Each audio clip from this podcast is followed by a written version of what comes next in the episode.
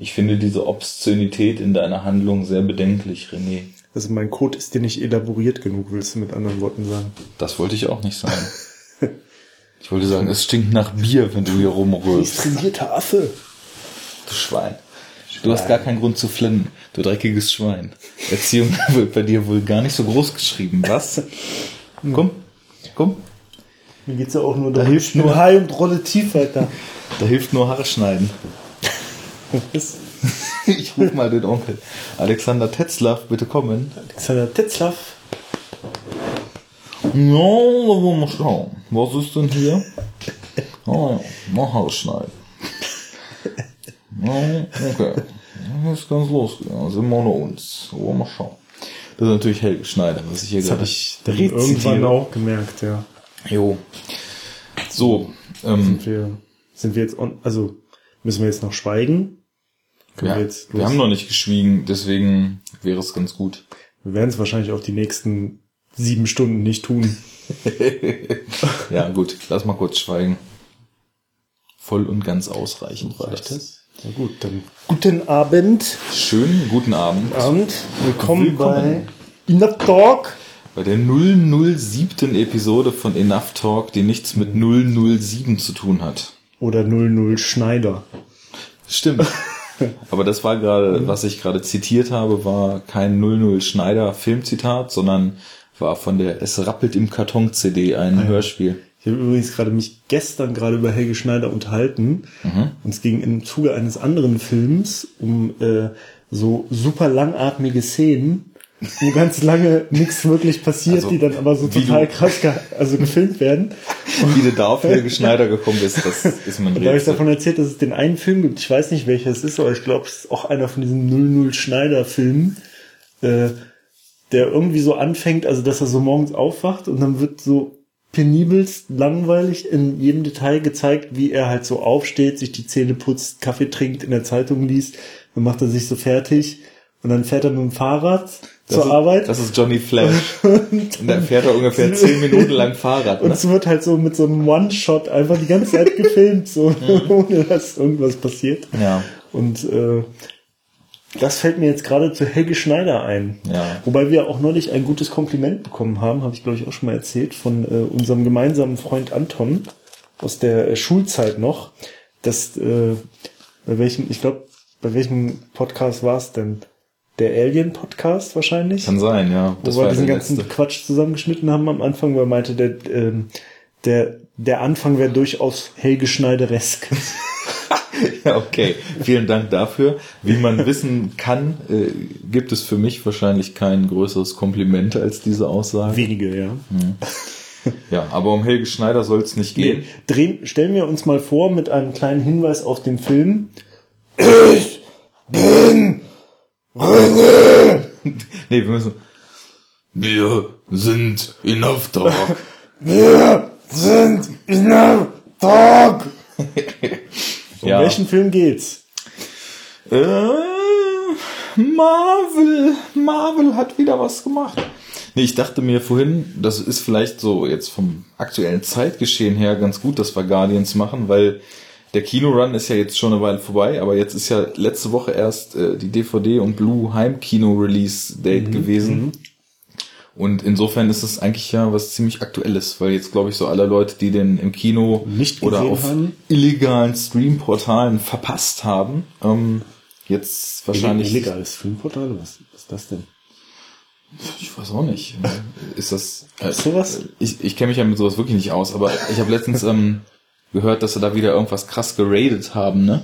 Also im Zuge von Börse BZ äh, Raid. Achso, ich dachte, sie haben jetzt äh, Kino Kinox TO geradet und das wird dann jetzt nächste Woche Kino Z.to.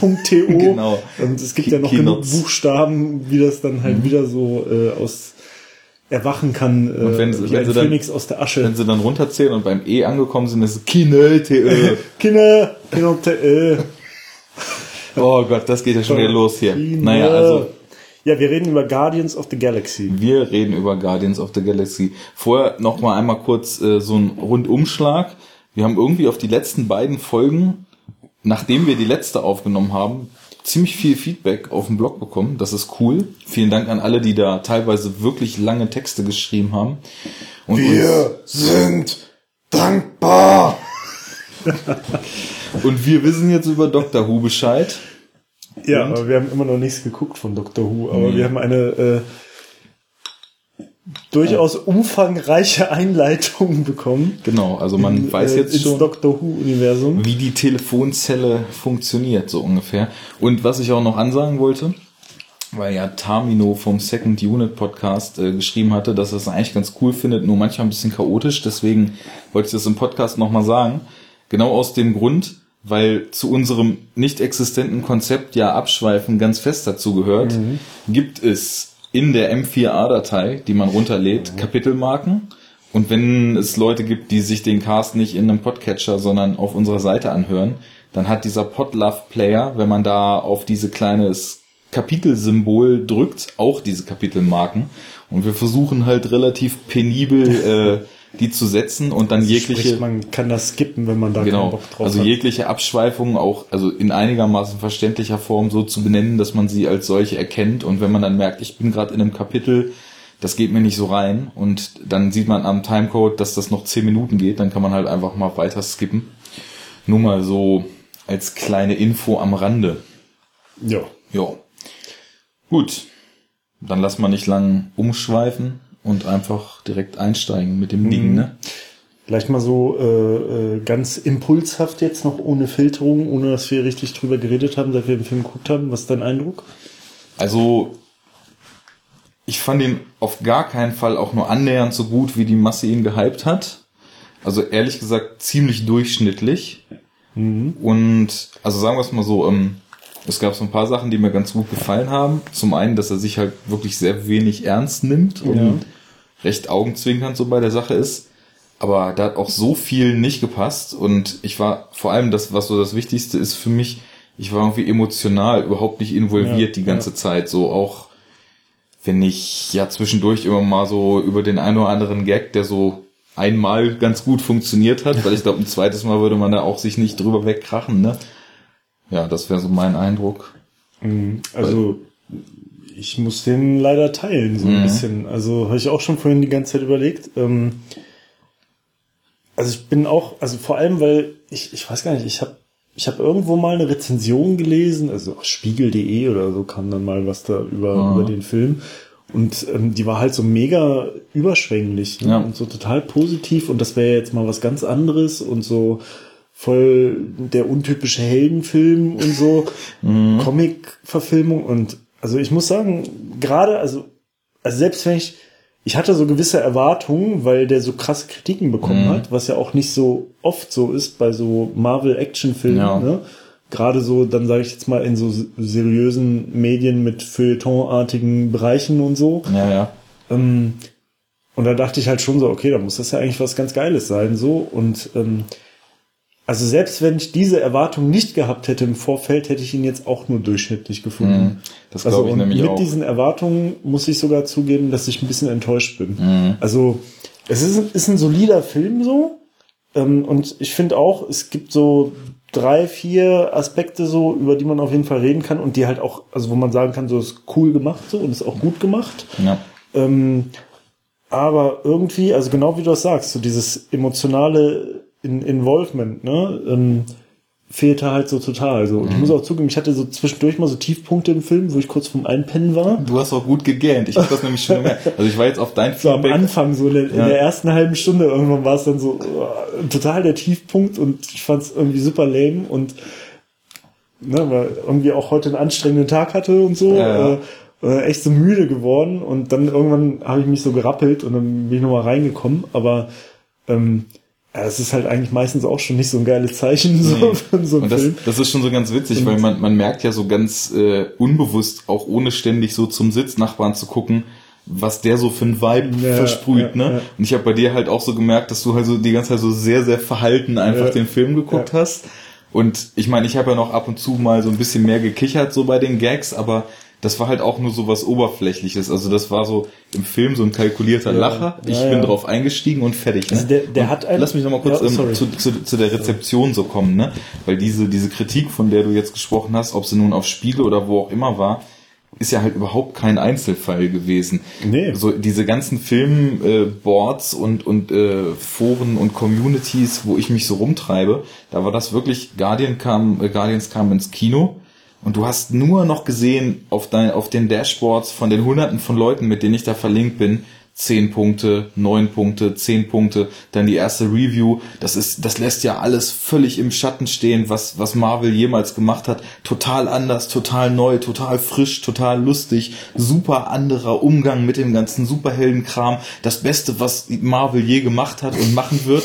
Und so ging es wirklich in einer Tour, ne? Und dann, dann habe ich die zwei, also ich habe die auch nicht alle gelesen, weil ich mich immer relativ wenig also auch in spoilerfreien äh, Reviews kriegt man ja so eine gewisse Meinung, die sich dann im Vorfeld schon festigt. Und ich, ich will mir die eigentlich immer selber machen. Aber allein schon nur durch diese ganzen Höchstnoten, die so in dem Stream und Feed so durchgerauscht sind, habe ich halt schon so gedacht, was, was ist da denn los? Und bei mir verhält sich das dann immer genau umgekehrt. Dass man so skeptisch wird. Genau, ich, ich wurde dann so skeptisch und dachte, irgendwas muss doch da im Busch sein. Aber was mich dann wirklich gewundert hat, genauso wie du meinst, das war halt auch nicht irgendein Filmnerd, der das geschrieben hat, oder wahrscheinlich ist der Redakteur natürlich auch, hat schon Bock drauf gehabt, ne? Aber so ein etwas seriöseres Medium, die ja dann eben in dem Superhelden-Ding eher verhalten sind und halt vor allem auch nicht so diese, diese Comic-Fanboy-Allüren so an Ja, den Tag ja. legen, ne? Sondern auch so Medien, die eigentlich so eine gewisse Distanz zu diesem kompletten Superhelden-Run, der in den letzten Jahren so stattfindet haben, ähm, waren da total überschwänglich und ich weiß nicht, ich fand also, das, das werden wir alles noch genauer ausrollen, aber also unter sämtlichen Aspekten den Film genauso wie alle anderen Marvel-Filme, nur dass mir sogar das Charisma so ein bisschen gefehlt hat, was ich teilweise bei den anderen Ja, also ist- Marvel-Helden so empfinde. Ich, ich kann jetzt noch nicht mal so zehn Minuten, nachdem wir den Film gesehen haben, so kann ich dir von keinem einzigen mehr, also kaum einem sagen, wie die Charaktere heißen oder so. Ja, das ist irgendwie so, also das hat einen echt überhaupt nicht gecatcht so, ne? Mhm. Man war da irgendwie überhaupt nicht drin so und das ist, äh, ja, was soll ich sagen? Äh, wir sind enttäuscht. Vielleicht. Ja, enttäuscht ist, glaube ich, das falsche Wort, weil ich, ich bin jetzt einfach mal so erwartungsfrei Verwundert? rangegangen, ne? Ja, genau, so, so ein bisschen verwundert irgendwie. Ja, mit so einem Hang zum Negativen. Ich Mhm. weiß nicht, also woran man es auch ganz gut merkt, irgendwie, also hier diese Liste, also ich mach zum, wir machen beide immer eine Liste. Arne schreibt das irgendwie immer ins Handy, ich schreibe das noch so oldschool auf den Zettel, während wir halt einen Film gucken, ne, mit so Sachen, die uns auffallen. Und also die ist jetzt total kurz. Ne? Ja, Also, also, sonst sind ja die halt immer total voll, so sind die immer super voll gekritzelt. Entweder ist so eine Seite dann so völlig zugekritzelt und überall in der Ecke, wo noch Platz ist, kommt noch was rein oder es sind halt zwei komplette Seiten oder so. Mhm. Es gibt halt so, als wir Terminator geguckt haben, ey, wir haben die ganze Zeit nur aufgeschrieben so. Gut, Ne? also ich War muss auch sagen, bei mir hat sich das so ein bisschen verändert. Also wir haben wirklich so Punkt für Punkt am Anfang aufgeschrieben. Ja. Und es wird langsam bei mir ein bisschen allgemeiner, aber das Aber ist völlig richtig, trotzdem, was du ne? sagst. Also- Also das letzte Mal, ich weiß nicht, ich glaube, wir hatten teilweise hier schon vier DIN A4 Seiten voll Ja, geschrieben, ja. wo wir die ganze Zeit auf dem Podcast noch rumgeraschelt haben, weil wir umgeblättert haben. Und ich habe jetzt so in Evernote so, so zehn Stichpunkte mir gemacht, ne? so, so Ja. Dinge, wo man irgendwie drüber sprechen könnte. Naja, gut. Ähm, weil das Ding ja jetzt noch relativ neu ist, würde ich sagen, also auch äh, wenn ich, das ist total krass. Ich wollte gerade so sagen, ja, dass wir den Plot natürlich spoilen. Und dann habe ich mir gedacht, Ich was krieg gibt- den Plot gar nicht auf die Reihe. nee, das nicht, aber ich dachte mir so, was, was gibt's an dem Plot eigentlich zu spoilen? Also, weil das ist, das ist einfach, es passiert einfach genau das, was mit jedem anderen Marvel-Film auch passiert. Wobei, also das, das klingt alles schon so sehr negativ. Mit Tende also mit abnehmender Tendenz habe ich die eigentlich alle bis jetzt relativ gemocht. Und also Hochpunkt war Avengers, weil also den, da würde ich auch die Hand für ins Feuer legen, dass ich den auch jetzt bei Mehrfachsichtung noch richtig gut finden würde. Ne? Die Solo-Filme, die gingen alle so. Ich weiß nicht, obwohl er eigentlich als relativ schwach angesehen wird, so fand ich, fand ich Thor ganz nice, weil ich halt irgendwie Ja. Chris Hemsworth so relativ charismatisch Ja. finde, ne? Und der halt auch mit so einer ganz krass ironischen Gebrochenheit so diese völlig alberne Figur Thor gespielt oder- hat, ne? Oder auch die, die Iron Man Filme, die waren jetzt auch schon nicht schlecht so. Ne? Ja, die Also, gehen, ne? Also die, Ja, Ne, aber das ist irgendwie, ich, ich habe jetzt gerade so einen Gedanken gehabt, ich frage mich halt auch, also diese, diese, dieser mangelnde Enthusiasmus, also woher der jetzt so überall rühren kann. Ne? Mhm. Also ob das jetzt vielleicht auch, man muss natürlich sagen, die anderen Reihen, die man so kennt von den Marvel-Filmen, die, also die haben natürlich so einen Popularitätsgrad, die mhm. kannte man auch schon, bevor es diese Filme gab. Ja. Ne? Und jeder kennt den Hulk und jeder kennt irgendwie Captain America, der auch nur ansatzweise mal als Kind irgendwie so Comics gelesen hat mhm. oder mal geguckt hat oder ja, ja Cartoons geguckt hat und so. Ja, ja, mhm. eben, ne? Das ist so allgemeines Popkulturgut. Und diese Guardians of the Galaxy kannte ich jetzt nicht, bevor es den, mhm. äh, den, den Film jetzt quasi gab. Und ich frage mich halt, also sicherlich ist das dadurch auch oder davon so ein bisschen beeinflusst, mhm. weil man halt auch noch nicht so ein so eine so eine Präsenz im Kopf hat, ne? Ja. Mit, dieser mit diesen Protagonisten und mit diesen Figuren. Aber es ist halt trotzdem so irgendwie. Ähm, also ich meine, der Plot ist super simpel, aber ich könnte ihn jetzt glaube ich auch nicht so total zweifelsfrei irgendwie rezitieren, weil er halt irgendwie wir machen jetzt mal, wir machen jetzt mal so, so ein kleines bisschen Organisiertheit. Wir sagen jetzt mal, worum es geht. Und ich, ja, wir können, also, wir es ja versuchen. Ich will das jetzt mal ohne Zynismus runterbringen. Also, kleiner Junge aus den 80ern auf der Erde, erlebt, wie seine Mama stirbt. Ja. Also nochmal jetzt, also wir spoilen den ganzen Film, ne? Spoiler Alert, net, net. Ja, ähm, kleiner Junge erlebt, wie seine Mama stirbt. Ganz traurig, so geht der Film los, ne? Dann stirbt sie gerade, er versäumt noch ihr das letzte Mal die Hand zu geben, rennt weinend raus und wird von einem Raumschiff entführt, ne? das ist schon so absurd, ne? Ja. So total random. Wobei, also ich muss halt sagen, so, da kommen wir später noch zu, was ich so mir so jetzt noch knapp angelesen hatte über diese Guardians-Reihe, ist halt Absurdität auch absolut das, was die auszeichnet, ne? Aber dafür war mir der Film dann eigentlich nicht absurd Eben. genug. Also da gab es eigentlich jetzt so extrem absurde Momente jetzt eigentlich nicht. Ich meine, nee. dieser Moment war jetzt nicht unbedingt absurd, aber der war halt so total random. ja, also wo der jetzt denkst, was, ne? was soll das so? Ne? Mhm. Zuerst wird da sowas aufgebaut mit kleiner Junge und seine Mutter stirbt und voll traurig und er geht raus und auf einmal ist ein Raumschiff über seinen Kopf und entführt ihn. genau, so. nachdem er durch den Nebel gelaufen ist. Naja gut, dann Zeitsprung. Ähm, du greifst mir unter die Arme, wenn das nicht so passt. Ne? Zeitsprung. Äh, 28 Jahre, glaube ich. Er lebt irgendwo im Weltall. Ist halt so ein Outlaw, der halt durch so, so kleinere... Wie so ein Schmuggler oder genau, so, ne? so, so, so ein Han Solo-Typ. Ja, irgendwie schon so in Richtung Han Solo. Genau klaut halt Dinge, groovt über fremde Planeten und klaut halt so dieses wichtige Artefakt, diesen Orb am Anfang des Films. Ja. Wird dann halt schon so quasi hochgenommen von einer anderen Fraktion, die den Orb auch haben will. Ja, diese andere Fraktion ist angestellt von einem Typen, wie hieß der Ronan, dieser. Villain da? Mhm. Genau, und also das ja, Ronan ist der Böse. Und das ist eigentlich das Einzige, was man in diesem ganzen Film über ihn erfährt. Der gehört zu irgendeiner Rasse. Genau. Die mit irgendeiner anderen Rasse ganz lange Krieg hatte.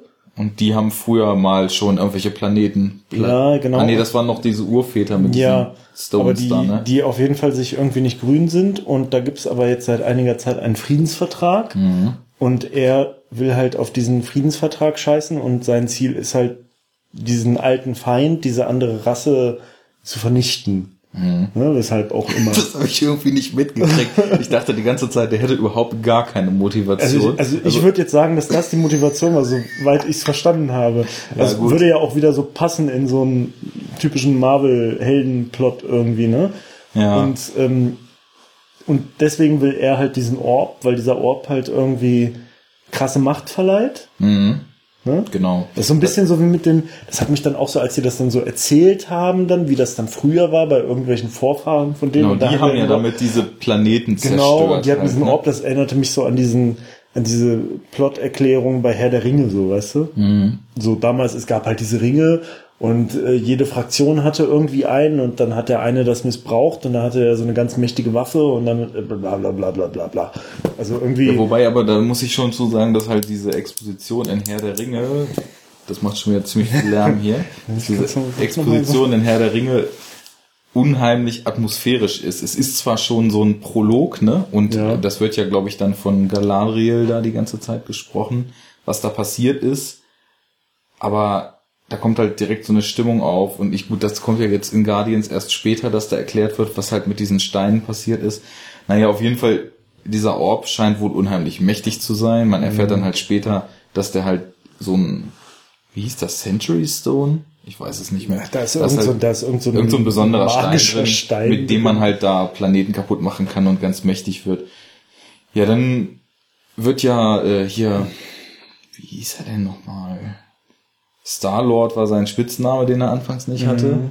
Quill, Quill mit Nachnamen, aber ich weiß nicht, ob er auch einen Vornamen hat. Alle Ja gut, also. Star-Lord ist auf jeden Fall der junge äh, Peter Quill, genau, der, der am Anfang auf der Erde da entführt wurde und ja, das geht halt alles schief. Er, er ist halt dabei, auf, will auf irgendeinem Planeten den, diesen Orb, den er dann gefunden hat, an den äh, Collector verkaufen, den man auch, wir waren uns für unsicher, ich glaube nach dem Abspann von Tor 2 in der Post-Credit-Scene schon mal gesehen hat. Benicio del Toro mit blonden Haaren ist der Collector.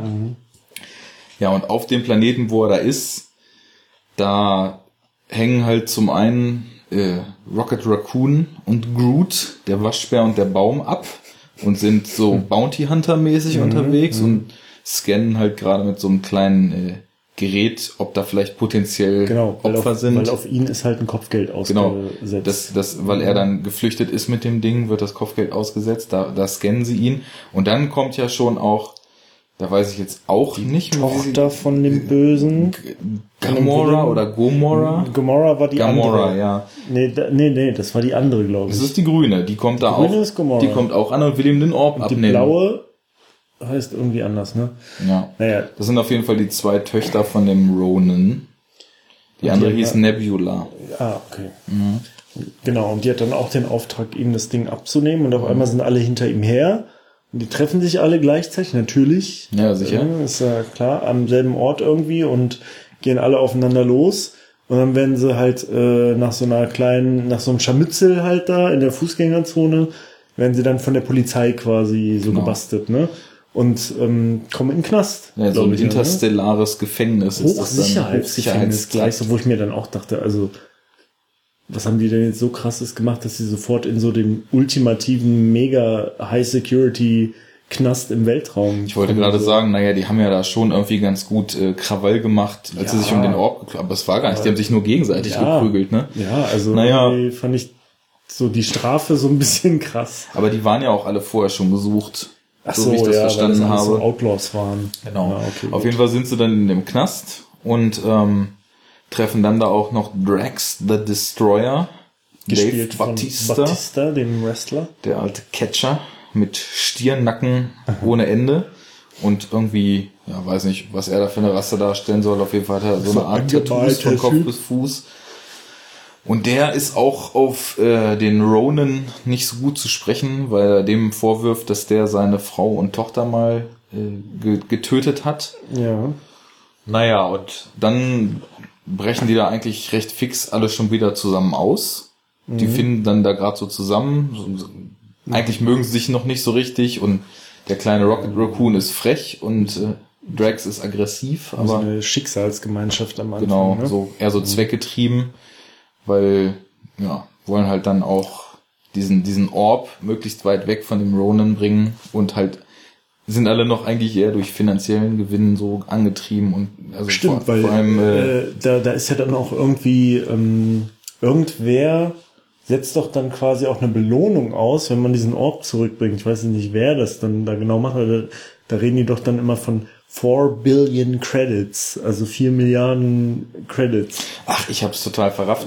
Die sind ja auf dem, auf dem Planeten am Anfang, da versuchen sie einfach nur bei so einem normalen Hehler den Orb Genau, runterzubringen. genau. Und dann, als sie aus dem Gefängnis ausgebrochen sind, dann kommen sie ja zu Benicio del Toro als Collector und der erklärt ihnen ja auch, was da überhaupt für eine Macht drin steckt. Ja. So, und ähm, das ist halt, also wo sie den Co- Collector finden, das ist irgendwie ein ganz abgefahrenes Setting eigentlich. Da fliegt irgendwo im Weltraum ein Kopf von einer uralten Lebensform rum, der abgetrennt wurde. Ja, ja. Das haben sie, da wo, die, wo, wo diese ganze Stadt drin war, wo die dann da sich besoffen haben und Das, das war ein Kopf von einer Ancient Lifeform, der halt ungefähr planetengroß war, also wo... Da habe ich gepennt. wusste wohl, ne? Also ich fand es optisch auch relativ generisch umgesetzt, aber die Idee fand ich schon ziemlich stark halt, ne? Dass Ja. da irgend so eine alte Lebensform so uralt und so groß war, dass halt der Kopf wirklich wie so ein, wie so ein Mond von der Größe ist. Und da drin ist der Collector. Und als die dann da sind, ist Drax besoffen und kommt auf die Idee, wäre doch gut, sich jetzt ist mal... nochmal Grex? Drax war Drax, Batista. Drax oder Grex? Drax the Drax. Destroyer mit D. Das, oh, Das ist Batista, genau. Und der kommt ja dann auf die Idee, dass es doch eigentlich total gut wäre, sich direkt an Ronan zu rächen. Und während die anderen den Deal mit diesem Orb verhandeln, setzt er halt einen Funkspruch ab, um den Ronan ranzuholen, damit er den halt gleich fertig machen kann. voll schlau. Ziemlich gut, ja. Und als die anderen dann auch alle noch leicht angetrunken, äh, dann mit diversen Zwischenfällen zu kämpfen hatten bei der Übergabe von diesem Orb und dann mit dem Ding da wieder rauskommen, steht plötzlich Ronan da. Naja, und dann, wie so oft in dem Film, kloppen sich alle erstmal ein bisschen und schießen rum und Dinge explodieren. Und ähm, dann hat Ronan den Orb, ne? Nachdem die dann da auch auf den letzten Drücker gerade noch weggekommen sind und Gamora noch aus dem schwerelosen, eiskalten Universum gerettet werden muss von Peter. Oder auch so super, also super realistische Physik äh, äh, Adaption in dem Film. Also selbst für einen Science-Fiction-Film echt besonders realistisch. Ich habe ja, ich habe ja vorhin noch gesagt, also im Film, in dem es sprechende Waschbären und einen lebenden Baum gibt, ist das wahrscheinlich auch nicht so das Problem. Aber Physik ist halt immer so ein Problem ja, eben. eigentlich. Ne? Also ich finde, das ist eigentlich unabhängig von den anderen Sachen. Ne? Also irgendwie, naja, egal. Also, Naja, auf jeden Fall, ähm, gut, dann hat halt äh, Ronan den Orb und will direkt zu dieser, diesem, diesem Planeten, den man auch am Anfang gesehen hat, wo sich die ersten der Guardians da direkt getroffen haben. Ist halt so ein, scheint so ein Regierungsplanet zu sein, alles weiß und so typische Weltraum-Science-Fiction-Zukunftsstadt mit fliegenden Autos und hellen Gebäuden, ne? Und dann hat er da sein Raumschiff drüber geparkt und will halt schon äh, Abriss machen. Und dann verbünden sich die Guardians mit so ein paar alten Halunken, die eigentlich mit dem äh, Peter noch eine Da- Rechnung ne, offen Das sind hatten. aber die, wenn ich das richtig verstanden habe, sind das die, die ihn entführt haben als Kind. Und bei denen ist er quasi Ja, bei denen ist er ja geworden, groß ne? geworden, genau. Ja. Und denen sollte er ja auch dieses Ding bringen, aber er hat es ja dann selber eingesackt. Das ist alles ein bisschen konfus, ich weiß auch nicht. Auf jeden Fall fahren sie, fliegen sie dann einen riesen Angriff auf dieses Raumschiff mit zig Spaceships, die sich zu irgendeinem virtuellen Netz zusammenfinden Um das Raumschiff Das- aufzuhalten. was dann natürlich auf die Stadt kracht und dann wird aber, habe ich vorhin schon ja gesagt, Marvel hat gelernt, jetzt werden keine ganzen Metropolen mehr platt gemacht, Nee, jetzt so werden nur noch Häuser. Teile von Metropolen platt gemacht, nachdem dieses Hausblock große Raumschiff da reingestürzt ist. Und ja, dann haben wir den äh, letztens bei Alien festgestellten, der Villain ist ja gar nicht Trope, ist ja gar nicht, ist der, der Villain, ja, der Villain ist ein Obertrope in dem Film, aber der Villain ist ja gar nicht ja, tot. also während, während dieser ganzen komischen äh, Space-Schlacht, nee, ist ja gar nicht eine Space-Schlacht, aber im Himmel über diesem Planeten, was wir jetzt gerade ja. beschrieben haben, äh, kämpfen halt schon die Guardians, die es irgendwie in dieses Raumschiff von dem Villain geschafft haben, äh, gegen den Villain und äh, schießen auf ihn mit irgendeiner super krassen Waffe und es wirkt halt erstmal so, als wäre Die, die hat halt äh, Rocket Raccoon gebaut. Das ist halt auch sowas zum Beispiel. Also es wird halt zweimal im Film davon gesprochen, dass er halt so an Knarren rumbastelt Ja, scheinbar. ja, ne? ja, ja. Aber also nachdem äh, unser gemeinsamer Kumpel Vladi sich schon weit bevor der Film äh, angekündigt wurde, der unheimlicher Comic-Freak ist, damals äh, auf den Oberarm so ein, so ein Guardians of the Galaxy Cover hat stechen lassen mit äh, Rocket Raccoon und Groot. Und ich ihn dann gefragt habe, was ist das denn abgefahrenes? Und er mir so ein bisschen von der Serie erzählt hat, meinte er, es ist halt wohl total essentiell für Rocket Raccoon, deswegen heißt er auch so, dass der halt immer die fettesten Wummen überhaupt am Start hat und auch ein ganzes Arsenal davon und selber Waffen baut und einfach nur der absolute Rumballer-Waschbär ist. Und naja, ich meine, er hatte jetzt diese fette Knarre, die dann so zweimal zum Einsatz kam, aber ich weiß nicht, das, das geht schon in die Richtung der Probleme, weil ich finde nicht, dass irgendjemand in dem Film eigentlich so signifikante Eigenschaften hat. Ne? Nee. Das also, aber da kommen wir dann gleich zu. Schließen wir noch ab. Raumschiff stürzt ab, äh, Villain kommt raus, holt schon zum Schlag aus, um äh, dann doch äh, den, den Planeten da fertig zu machen. Dann kommt was, naja, das, das war erstmal sehr befremdlich, aber dann auch ganz witzig, weil es irgendwie so total beknackt war zum Schluss. Das sagen wir jetzt mal nicht. Falls irgendwer das doch nicht gesehen hat, der kann sich das dann nochmal angucken und dann selber entscheiden, ob er das witzig oder doch eher befremdlich findet. Weißt du, was ich meine? Wie er den Willen dann davon abhält, den Hammer zu schwingen. Ah, ja, Ja. ja. Hm, ja. Da passiert auf jeden Fall was Superheldenfilm untypisches, sagen wir es mal Ja. so. Also das war schon vielleicht, ich weiß auch noch nicht, ob ich es gut fand oder nicht. Auf jeden Fall passiert mal was anderes.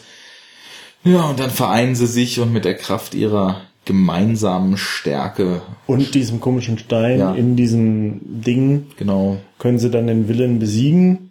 mhm. Ja, und dann werden ihnen ihre Strafen irgendwie erlassen.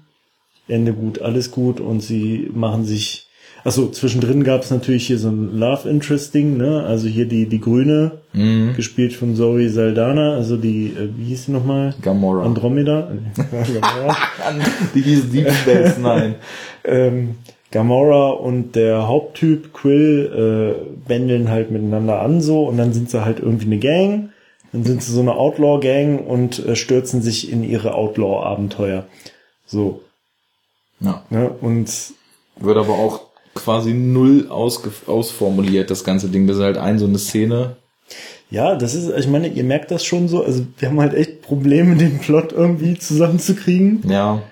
weil es einfach, also es hat einen nicht gepackt, so, das muss man einfach sagen. Das war irgendwie, äh, Ja, also gerade auch so bei anderen Marvel-Filmen, ich meine, da gibt's bessere und schlechtere so und es gibt welche, die sind zu generisch und es sind, gibt welche, die sind irgendwie zu krass auf optische Sensation getrimmt und das ermüdet dann wieder oder so, ne? Aber irgendwie, also so wenig involviert war ich noch nie bei so einem Das geht mir genauso. Also ich, Marvel-Film. ich der, der letzte, den ich gesehen hatte, das war halt Tor 2. Und da habe ich mir gedacht, okay, also es geht schon irgendwie so ein bisschen bergab. Und ich habe mich dann halt so gefragt, ist das jetzt halt einfach so, weil der Reiz des Neuen weg ist? Und man kennt das halt alles langsam schon. Also man hat dann Thor schon zum dritten Mal gesehen und Iron Man schon viermal gesehen und mit den ganzen Crossovers und Captain America auch schon doppelt und Hulk interessiert eh nicht so richtig. Aber das wäre ja jetzt total der Reiz des Neuen gewesen, ne? weil man halt keine der Figuren kennt. Aber ich, also, obwohl so von der Figurenkonstellation und auch vom Setting, wobei Tor 2 ja auch viel in Space war, aber ähm, das, das ja auch sonst alles auf der Erde eigentlich immer spielt. Also sowohl das Setting als auch die Figuren waren verschieden, aber trotzdem habe ich irgendwie, also ich hatte nicht so richtig viel Spaß, es ging, also ich musste ab und zu mich mal so amüsieren, aber auch so Spaß im Sinne von so, wie man bei einem guten Actionfilm einfach mitfiebert, weil es halt Bock bringt, weil die Bewegung einen packt, weil die Dynamik einen packt, weil man am liebsten, wenn eine gute Verfolgungsjagd passiert, sich mit auf dem Sofa mit in die Kurven legen will, so. Das gab es gar nicht und ja, wie gesagt, da war so eine Distanz. Also ich habe mir den so relativ unbeteiligt angeguckt Ja. und ähm, ja, also wie gesagt, die, um es abzuschließen, der Plot, die werden dann halt offiziell als die Guardians of the Galaxy anerkannt, kriegen noch einen schlauen Ratschlag mit auf den Weg, dass sie das doch am besten innerhalb der gängigen Gesetze tun sollen, machen alle noch einen klugen Spruch dazu und das war's. The Guardians of the Galaxy will return, kriegen wir dann noch zum Abschluss gesagt, ne? Sequel Madness ist ja vorprogrammiert. So, und ähm, ja, das, jetzt wissen wir, worum es geht. Jetzt könnten wir eigentlich Wir können hier mal über so Punkte, die uns aufgefallen ja, sind. genau, reden, mal so ein bisschen was ne? abarbeiten.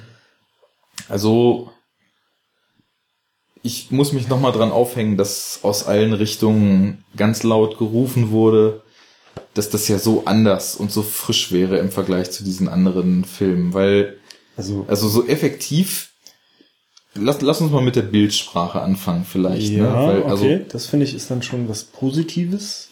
Also, ja, Gut, also ich, ich habe es so empfunden, das ist natürlich alles High-End, weil natürlich auch so ein Studio da weit über 200 Millionen in so einen Film pumpt, ne? Aber, so viel gekostet, echt? Drei Millionen? Hast du das recherchiert oder schätzt du das jetzt? oh, also ich habe ich hab gerade 168 im Kopf, das könnte auch sein. Aber das also auf jeden Fall viel. weit, also eher an 200 als an 100 hat er gekostet. Ne? Ja. Und ähm, also man muss halt sagen, die Sets das spielt halt alles im Weltraum. Der Weltraum ist natürlich komplett CGI. Die ganzen Luftschlachten, die ganzen Settings und so weiter. Wenn überhaupt, war da minimal Kulisse drin. Also die, die Raumschiffe, die Cockpits vielleicht schon noch oder mal so ein Innenraum, der dann so, so, so, so shabby auf dem, auf, auf seinem Flieger oder in dem, in dem äh, Gefängnis. Das war alles noch so ganz okay. Aber ich fand halt, dass das komplette visuelle Design des Films irgendwie nicht sonderlich prägnant war. Also kriegst du jetzt zum Beispiel zusammen, wie die Raumschiffe aussahen von den Bösen? Hatten die irgendwas Markantes zum Beispiel? Ja, also, also das Ding ist, ähm, ich würde jetzt auch sagen, dass das Markante so fehlte, weil dafür war es auch zu generisch. Mhm. Das war, also ich habe ganz oft so den Gedanken gehabt, so, ach, das ist jetzt wie bei dem und dem Film. Und das, bei, das hab ich auch gesagt Also ganz oft, ähm, Mhm. Zum Beispiel, ich habe ganz oft so, so Versatzstücke in der Optik gesehen, so von so Riddick. Okay, da kenne ich Die- die den, den neuen nicht oder die Gerade zum Beispiel so. Mhm. diese Schiffe von den, von diesen bösen Typen, die so dunkel sind und auch so was leicht Organisches haben, also gefächert mit ganz viel so, so kachelartiger Optik und Mhm. so.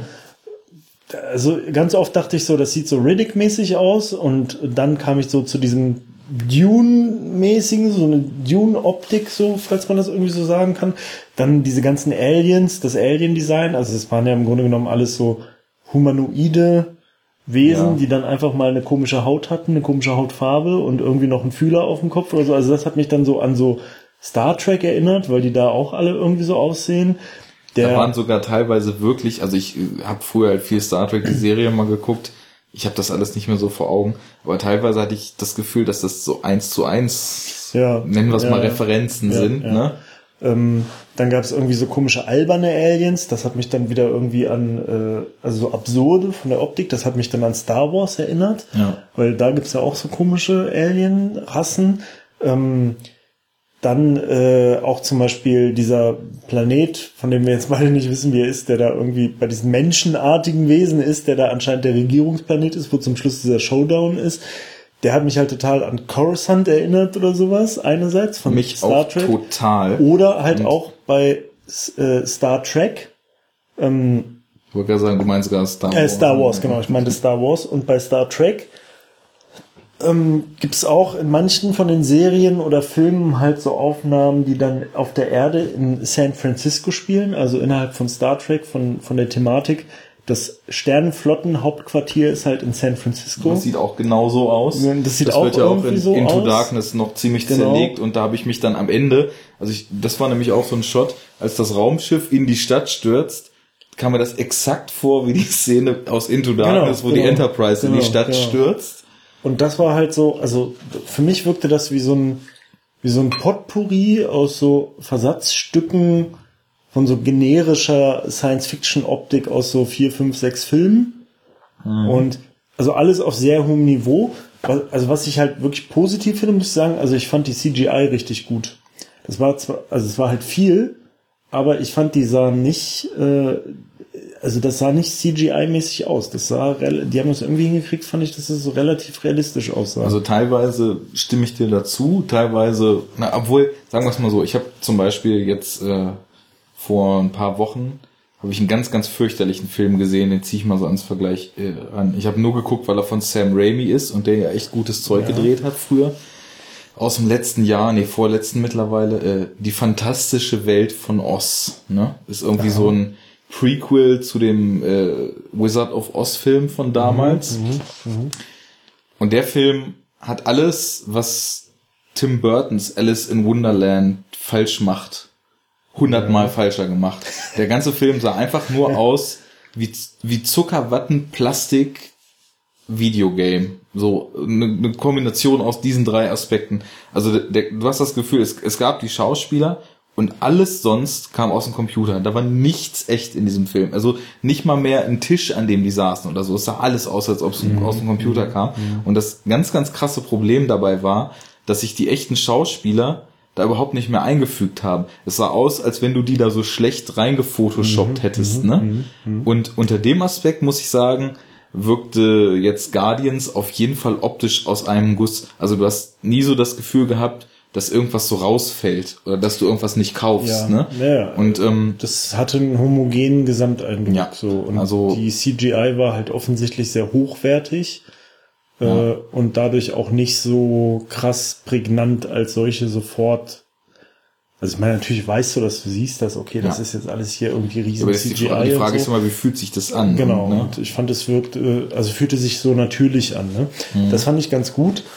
Ähm, aber sonst war das halt, das war halt so zu generisch. Das war so generische Genau. Science-Fiction-Optik, so in so ganz vielen Sachen so. Ich habe hier auch aufgeschrieben, Weltraum CGI genau wie der Rest der Filme. Also Ja. das ist halt so, man, man kann da technisch nichts dran aussetzen.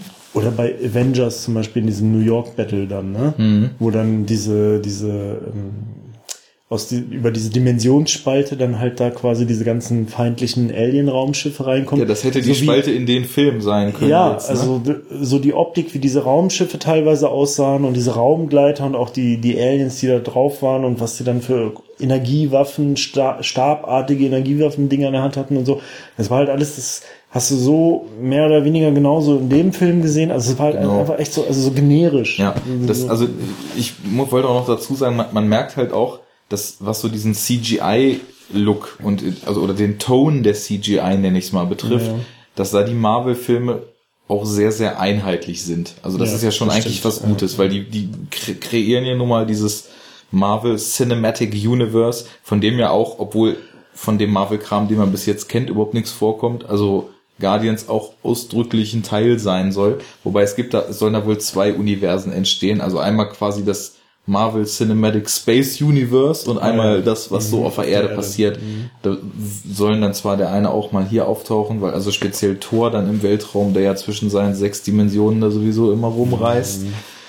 Aber ähm, ja, also das, man merkt schon so, wenn man sich zum Beispiel auch Iron Man 3 anguckt, dass halt auch viel so mit Violett und Blau und so gemacht wird, so so äh, Glanzeffekte, Lichteffekte. Also das sind so quasi so, ich denke da immer so, das sind so diese, diese billigen, äh, so billige Lichteffekte wie bei so, die so, so billige Hardware hochwertig machen sollen. So, wenn du dir so irgendwas Genau, kaufst. blauer so Lüfter. So, genau. Wenn du dir irgendeinen so Computerscheiß kaufst oder irgendeine so Tastatur und dann leuchten die Tasten blau.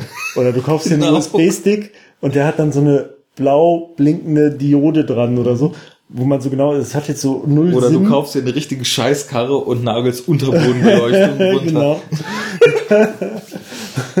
Und alles in allem hat dann einfach nur so das Resultat, dass es irgendwie im schlechtesten Falle dich total doll ablenkt und nervt nach einer Weile und soll halt, das, das soll dann halt so ein Pseudo-Tech-Look irgendwie machen, so, genau. ne? Und so war das in dem Film, fand ich auch ganz oft so. Und ich habe halt irgendwie so, jetzt in dem Film fällt mir jetzt gerade auf, wo du das sagst, mehrfach das Gefühl gehabt, dass er schon zu diesen typischen Methoden, nenne ich jetzt mal so des Marvel-Blockbuster-Kinos, so ein Statement macht, was das so ironisch brechen soll. Zum Beispiel in dem Finale, als er diesen Stein angefasst hat und dann in dieser abgedunkelten, nur lila leuchtenden Welt ewig rumschwirrt. Da kommt doch dann, oder vorher zumindest, kommt irgendwer an und meint sowas wie, that was a pretty nice light show you got going on here oder sowas. Äh, So jetzt mal grob zitiert. Und da, da zwinkert ja einmal so und ja, wir wissen schon, was das ist, aber er macht es halt trotzdem genauso, wie andere Filme es dann auch machen. Ne? Also Ja. er hebt sich da nicht deutlich Also, von ab. das versucht der Film ja ganz oft, ne? Also versucht er ganz oft so, so einen zwinkernden, ironischen, sich nicht ganz so ernst nehmenden Humor in vielen Szenen einzubauen. Was manchmal so ganz gut klappt, aber oft auch halt, finde ich, so ein bisschen cheap wirkt. Und ja. Ich meine, ne, einerseits ist es tatsächlich so ein bisschen so ein Mehrwert, aber es ist halt auch oft, finde ich, zu, ähm, zu in your face, so, zu, Ja. zu nicht subtil genug. Genau wie der Spruch, den ich so eben meine. Da Ja. fallen mir nämlich, also jetzt Und- konkret nichts mehr ein, aber es gab mehrere Szenen, wo ich Das das, ist dann halt habe. auch so, so, so ein bisschen so, so ein zu platter In-Your-Face-Humor, der dann Mhm. da irgendwie so bedient wird. Und natürlich lachst du dann da so im ersten Augenblick und denkst so, ha, ja, okay, jetzt tanzt der Baum so, sieht witzig aus, ha, Ja. ne? Aber, weiß ich nicht, also so richtig cool und so richtig so mal um die Ecke gedacht und irgendwie so lässig, witzig so war es halt nicht, ne? Also dem, ich fand, dem fehlte halt so die, die Leichtfüßigkeit, die jetzt zum Beispiel bei Iron Man zum Beispiel so, weißt du, so diese, dieser Tony Stark Charakter, ne? Der halt so total lässig und nebenbei so und ohne sich anzustrengen irgendwie so diesen diese ganze diese sarkastische Ironie Ja, und dieses so selbstironische grundzynisch, ne? ne, äh, so immer so mitschwingt und so das funktioniert da halt nicht Ja. ne das liegt dann vielleicht halt auch an, am Charakter von der Rolle und wahrscheinlich natürlich auch einfach an der Präsenz von dem Schauspieler ne also irgendwie da der ähm, wie heißt der denn nochmal der, der Iron Robert Man, Downey äh, Jr.. Robert Downey Jr. hat halt so ein Charisma, also der, ich finde, der passt halt total perfekt in diese Rolle. Naja, Ne? also der hat, äh, es ist ja jetzt mittlerweile schon so, dass seine Persönlichkeit und sein, Ja. sein Schauspielerdasein Ja. so sehr mit diesem Iron Man verschmolzen Genau, ist, das ist so dass es schon ein schwierig die ist, Rolle den in anderen Lebens Rollen zu ne? sehen, ja. Ein Und- bisschen das Al Bundy-Phänomen, noch nicht Genau. ganz so schlimm, aber Und ähm, ja, das fehlt da halt. Ne? Du hast halt da irgendwie so einen Haufen Schauspieler, von denen jetzt auch keiner so mega Charisma hat. Also der Hauptdarsteller, finde ich, ist jetzt auch nicht irgendwie so, ist halt so ein, auch so ein generischer, draufgängerischer, Rock'n'Roll-mäßiger äh, Typ irgendwie, der, der so eine äh, ähm, äh, I give a fuck Attitüde hat, so, ne? So ein ja, bisschen. aber auch so erzwungen. Also Ja. das, der, der, ich fand nicht, dass der jetzt von Natur aus sonderlich lässig gewirkt hat. Ne? Also die Genau, Rolle ist genau. halt darauf, darauf angelegt, dass er unheimlich lässig sein soll. Aber es kommt er- nicht so von alleine. Genau, so. er Es ist transportiert das nicht so richtig. Ne? Und dann hast du halt hier die, die, die, die Frau, ne, die halt hübsch ist und so, ne, aber irgendwie auch nicht besonders viel Charisma hat. Dann hast du halt diese komplett animierte Waschbärfigur, die halt dann ne, so einen mega derben, zotigen Humor hat, aber Ja. halt auch irgendwie dadurch, dass es halt einfach so eine komplette CGI-Figur ist und so, irgendwie fehlt dann da auch so ein bisschen so der, Es fehlt mir auch immer unheimlich schwer, mit, so, mit komplett CGI-Figuren zu bonden Ja, irgendwie. ja, also genau. das, also in, in animierten Filmen überhaupt nicht, weil die sind komplett animiert, da bin ich in der Welt Mhm. so drin, die fügen sich da ein, aber ja, das ist wie mit, äh, mit Yoda halt in den neuen Star Wars-Filmen, ne? Ja, Der ist ja dann auch irgendwie immer nur komplett animiert so und womit wir wieder bei Physik sind, selbst wenn der Wind dann durch die Haare geht von dem Raccoon, also das ist nach heutigem Standard ist das alles State of the Art animiert, da braucht man Ja, auch jetzt nicht so groß dran äh, kritisieren und auch, ich fand auch Groot sah jetzt nur in wenigen Szenen mal doof aus, also so gegen Ende speziell, als er mit diesem Lasso die da so hin und her geschleudert hat. Mhm. Das fand ich jetzt optisch nicht so gelungen, aber ja, aber das war halt alles, also die Charaktere waren nicht tief, gut, das müssen sie auch nicht sein, zwangsweise, aber sie Aber hatten halt auch keine Trademarks so richtig und das, was als Trademark versucht wurde zu verkaufen, hat halt nicht geklappt, weil die, weil die Schauspieler das nicht getragen haben. Ja, aber da lass mich da nochmal zu kommen, weil du sagst, dass die nicht tief sein müssen. Tief nicht im Sinne von, dass wir da jetzt äh, Charakterdrama tief Nee. was erleben, aber ich finde schon, dass die Charaktere durch die Bank weg in dem Film nicht genug Potenzial in sich hatten, um sie so als, um sie nicht nur so als Mittel zum Zweck, um Action-Szenen zu generieren, aufzufassen, sondern um wirklich so, weil du musst überlegen, du kennst keine der Figuren und es werden halt fünf Hauptfiguren eingeführt, plus ein Villain, der eigentlich auch irgendwie eine Motivation haben sollte und so ein paar Nebenfiguren. Und wenn ich jetzt sagen müsste, wie sind die, dann würde, äh, würde ich, würde mir zu jedem so, so eine oberflächliche Eigenschaft vielleicht einfallen. Also der, der Waschbär, wie du sagst, ne, derber Humor und frech. Groot ist scheinbar irgendwie so eine gute Seele und sagt, Ja. ich bin Groot. Dann, ja, der, so ein sanfter Riese. Genau, dann das ist ja auch noch dann die- Hauptfigur hier, der Jesse, so, der jetzt, der kann man ein bisschen als einen Anführer vielleicht nehmen. Hieß er jetzt Jesse? Nee, Peter. da versuchen sie ja, da versuchen sie ja so ein bisschen sogar noch sowas wie so ein Character Arc da einzubauen, dass der so als der geldgierige Outlaw beginnt und sich dann so auf das Richtige besinnt und dann doch, aber das, ich, ich didn't buy it irgendwie, also, Nee. die, die Frau, finde ich, hat gar nichts. genau, die ist Also die einfach hat so, nur da. Die ist, ist halt so, okay, wir brauchen jetzt eine, einen Love Interest und wir brauchen eine attraktive Frau. Ja. Aber, Aber- dann so pseudomäßig, ne? Also so nach dem Motto, guck mal, wir haben doch hier eine starke Frau, weil die halt so Ärsche tritt, Ja. aber sie ist halt das genaue Gegenteil dazu, weil sie dient eigentlich nur dazu, um ihm seine Wandlung zu ermöglichen, aber auch nicht darüber, dass sie besonders tolle Eigenschaften hat, sondern einfach, dass sie da ist, ne? Genau, Und, dass er sich so verlieben kann. ja, und Drax will Rache, das ist seine Eigenschaft. Und du wirst halt so reingeschmissen in den Film und ähm, die Dialoge sind irgendwie nicht pfiffig genug, um so ein Gefühl für die Figuren, finde ich, zu Mhm. vermitteln. Also du, ich, ich war halt so unbeteiligt die ganze Zeit und der, Ja, der die- Humor geht halt dann nicht- manchmal. Nicht signifikant genug, ne? Ja. Das ist irgendwie nicht kantig genug ausgearbeitet. Ja. Irgendwie, was die, was die halt so darstellen sollen. Obwohl jeder im Grunde genommen nur so ein, zwei Eigenschaften überhaupt hat, wenn Ja. überhaupt, die da in dem Film so rauskommen sollen, ne? Aber die sind halt zu wischiwaschi irgendwie umgesetzt, so. Mhm. Und, ähm, na, äh, ja, gut. Ja, weiß nicht, irgendwie. Ja, was ich, was ich ganz gut fand, ähm, also ich fand, es gab ein paar nette und interessante Ideen für so, so Techniksachen.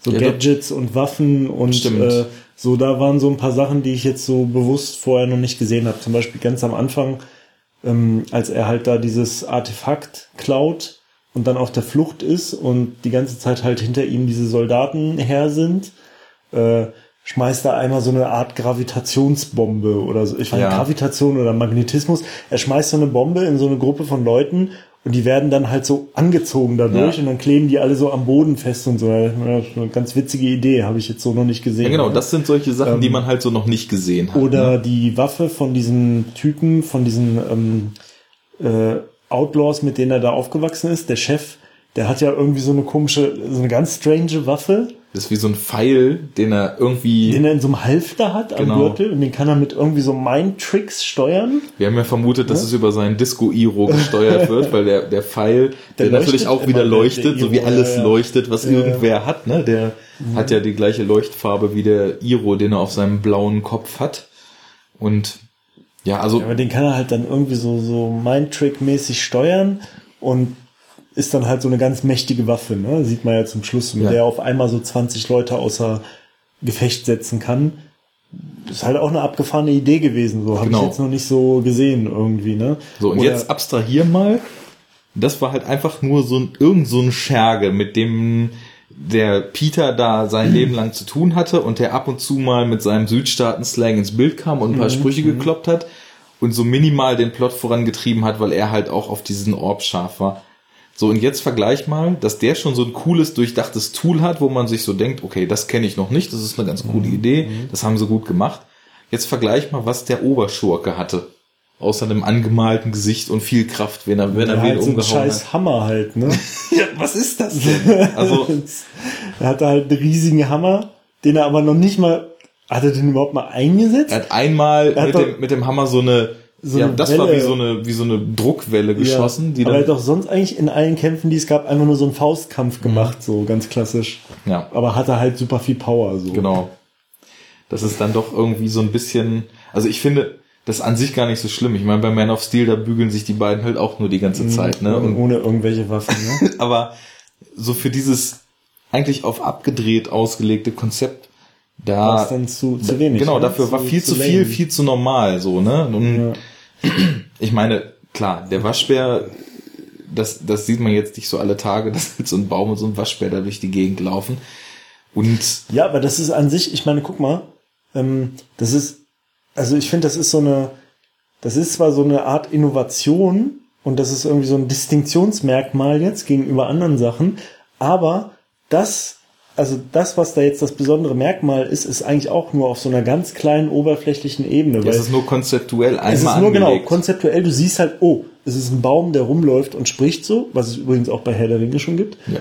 Ähm, und ein Waschbär. So, und dann denkst du so crazy. Aber das Ding ist, aus dieser Andersartigkeit oder aus dieser Tatsache, dass es ein Waschbär und ein Baum ist, erwächst nichts anderes. Nee. Also da, da, da, da, ähm, da leiten sich jetzt nicht irgendwelche krassen Sachen ab, wo du dir sagst, naja klar, der ist ja ein Baum, ne? Deswegen so und so und so. Und der ist ein Waschbär und das äh, charakterisiert ihn dann auch irgendwie. Es ist halt einfach nur so, so random so. Ähm, als würde man so sagen, okay, wir haben jetzt hier so zwei Charaktere, die sind eigentlich so total, die passen total Standard in so eine Gruppe von so Helden in irgendeinem Actionfilm, Science-Fiction-Film. Wie können wir das jetzt ein bisschen verrückt machen? Und dann so, ähm, okay, wir sagen, der eine ist irgendwie ein rosa Elefant und, und der andere ist irgendwie ein wandelndes Gebäude.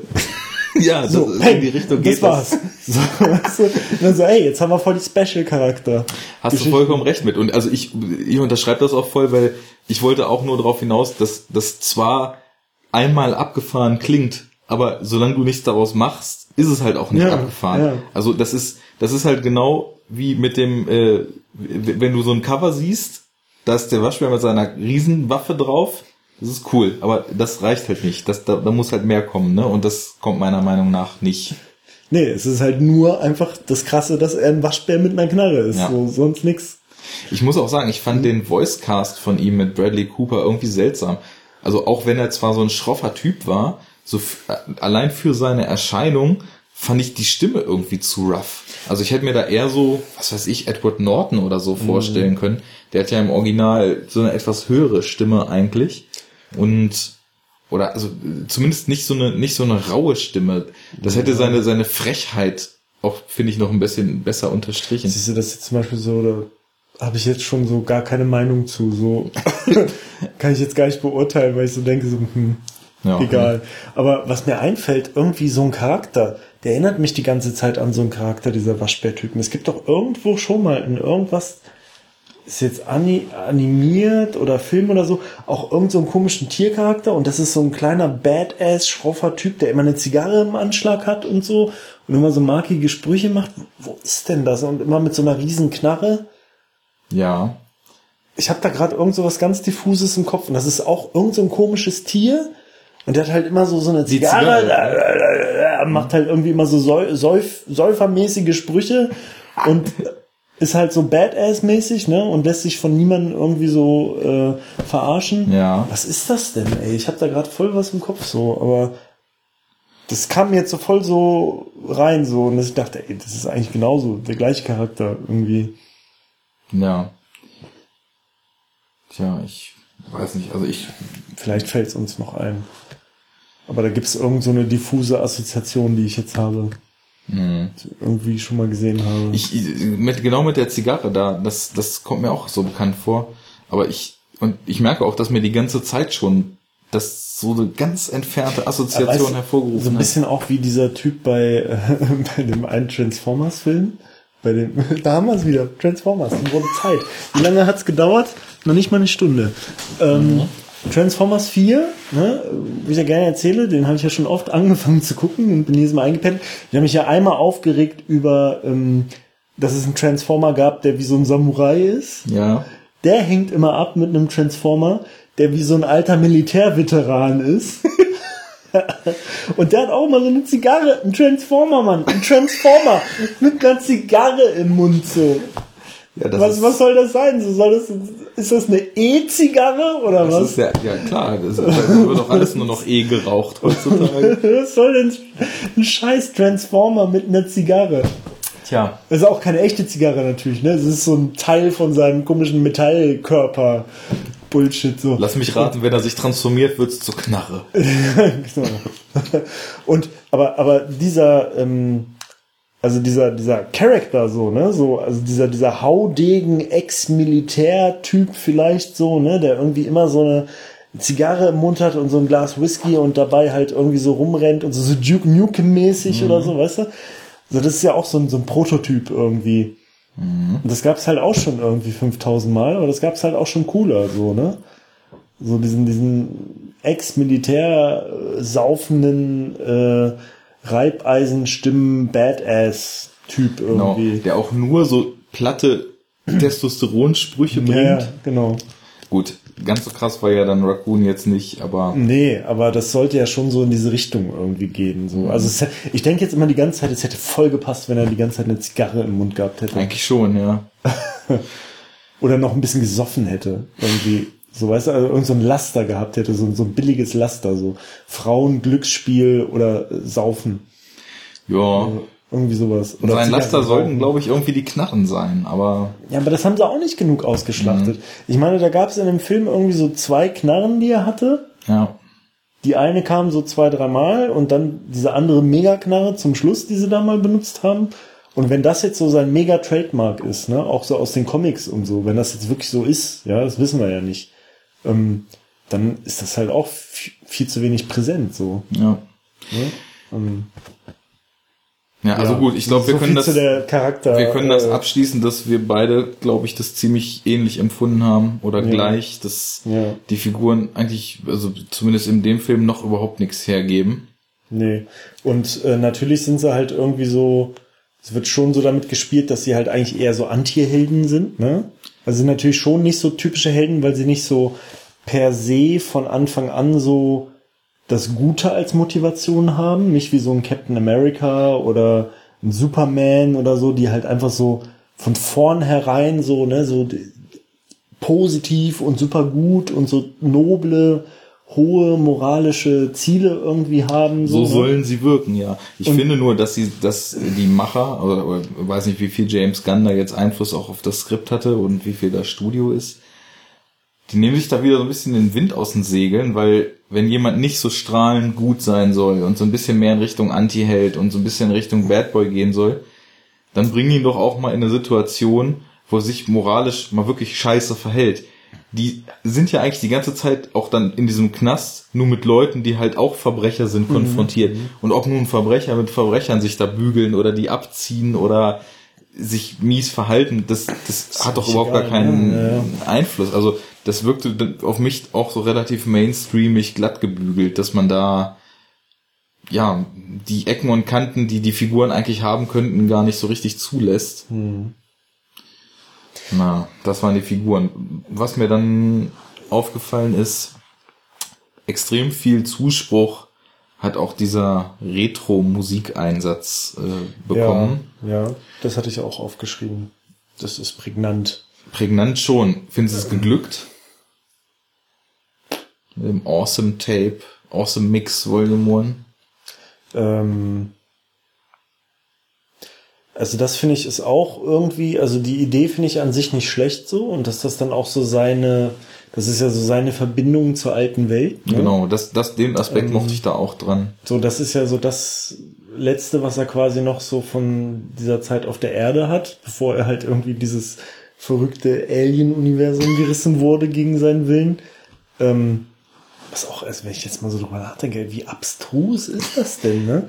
Das hätte man sich ja fast sparen können. Man hätte ja eigentlich den Film fast gleich in so einem kompletten Alien-Science-Fiction-Universum starten können und es wäre vielleicht sogar konsequent. Ich weiß nicht.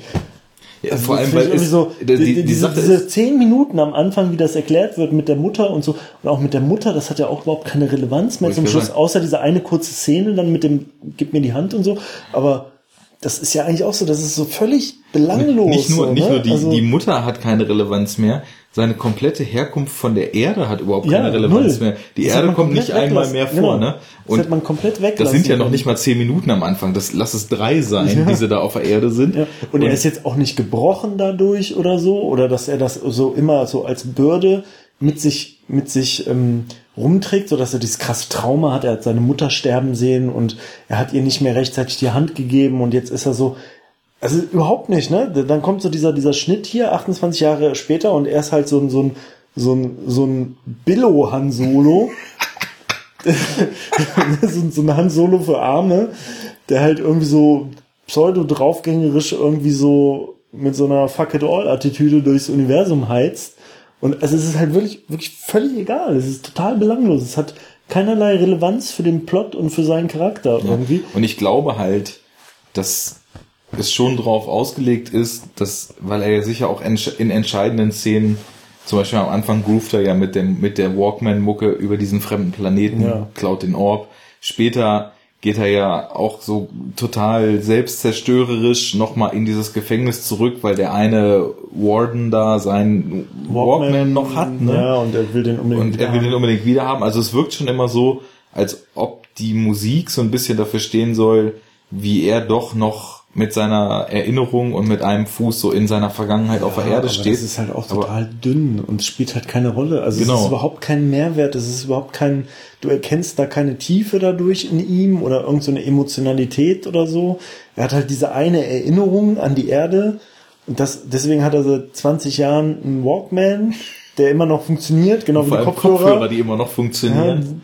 Ja, äh, also, Das schaff mal, dich 20 Jahre im Weltall mit Leuten zu prügeln, während du deine Kopfhörer offen Ohne hast. dass deine das Kopfhörer einen Wackelkontakt im am, Kabel am haben. Stecker.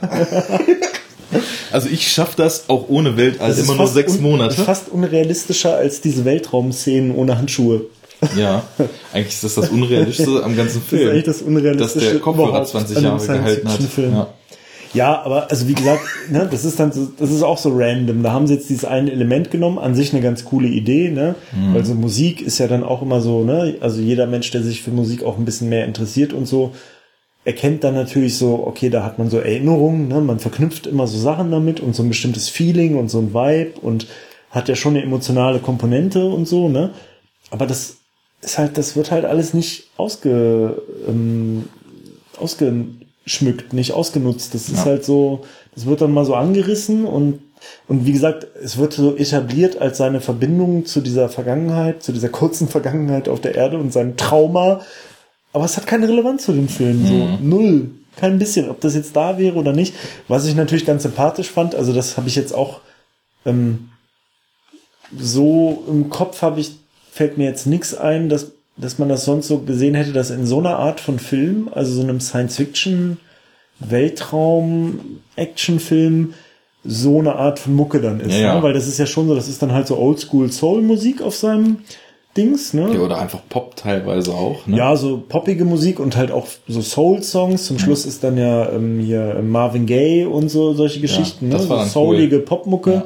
Und da denke ich mir auch so, okay, das hörst du halt nicht so, ne? Jetzt zum Beispiel bei diesen ganzen Iron Man-Filmen ist hast halt immer ist so immer Hard Rock, ne? Ach so, stimmt. Also ja, wenn ja. Mucke ist, dann ist ja ACDC zum mhm. Beispiel tatsächlich, ne? Die haben da ja Songs beigesteuert. Ja. Und dann hast du da halt so, so Hard Rock Mucke und sowas, ne? Ähm, oder du hast mal, wenn es dann so, so ein, so ein, so ein ähm, Cyberpunk-mäßiges Dings ist, dann hast du irgend so ein Techno-artigen Kram wie bei Matrix oder sowas. Ne? Oder zum Beispiel fällt mir gerade ein Elysium, diese Dystopie-Science-Fiction-Welt, die sie da etabliert hatten. Da läuft ja dann so Drecks-Dubstep in ja, diesen ja, Slums. So elektronische Mucke. So. Genau. Also entweder ist es halt so rotzige Rockmucke oder halt so elektronische Mucke, so ja. die so, so ein bisschen so, so distonal ist irgendwie. Und das habe ich jetzt so in der Form noch nicht gesehen, dass dann da so, so soulige Popmusik irgendwie kommt Jetzt und so. Erstmal, das ist dann tatsächlich mal was, was man nicht kennt und ein ganz spannender Kontrast, also so eine Weltraum-CGI-Welt zu sehen mit Planeten und fliegenden Schiffen und ja, Raumstationen ja, ja, und dazu dann so ein 80er Jahre Pop- oder Soul-Song zu hören, das schafft so eine ganz gute Spannung so zwischen der Ton- und Bildebene. Aber was mir aufgefallen war, abseits von dieser realen Musik, über ganz weite Strecken und speziell so in der ersten Filmhälfte habe ich den Score, den es ja zusätzlich auch noch gab, ich habe jetzt gar nicht darauf geachtet, wer den gemacht hat, total unpassend. Also es ging, man, man, man stieg so ein in den Film und wusste halt weder, wer das da gerade ist, noch worum es eigentlich gerade geht, noch was auf dem Spiel steht.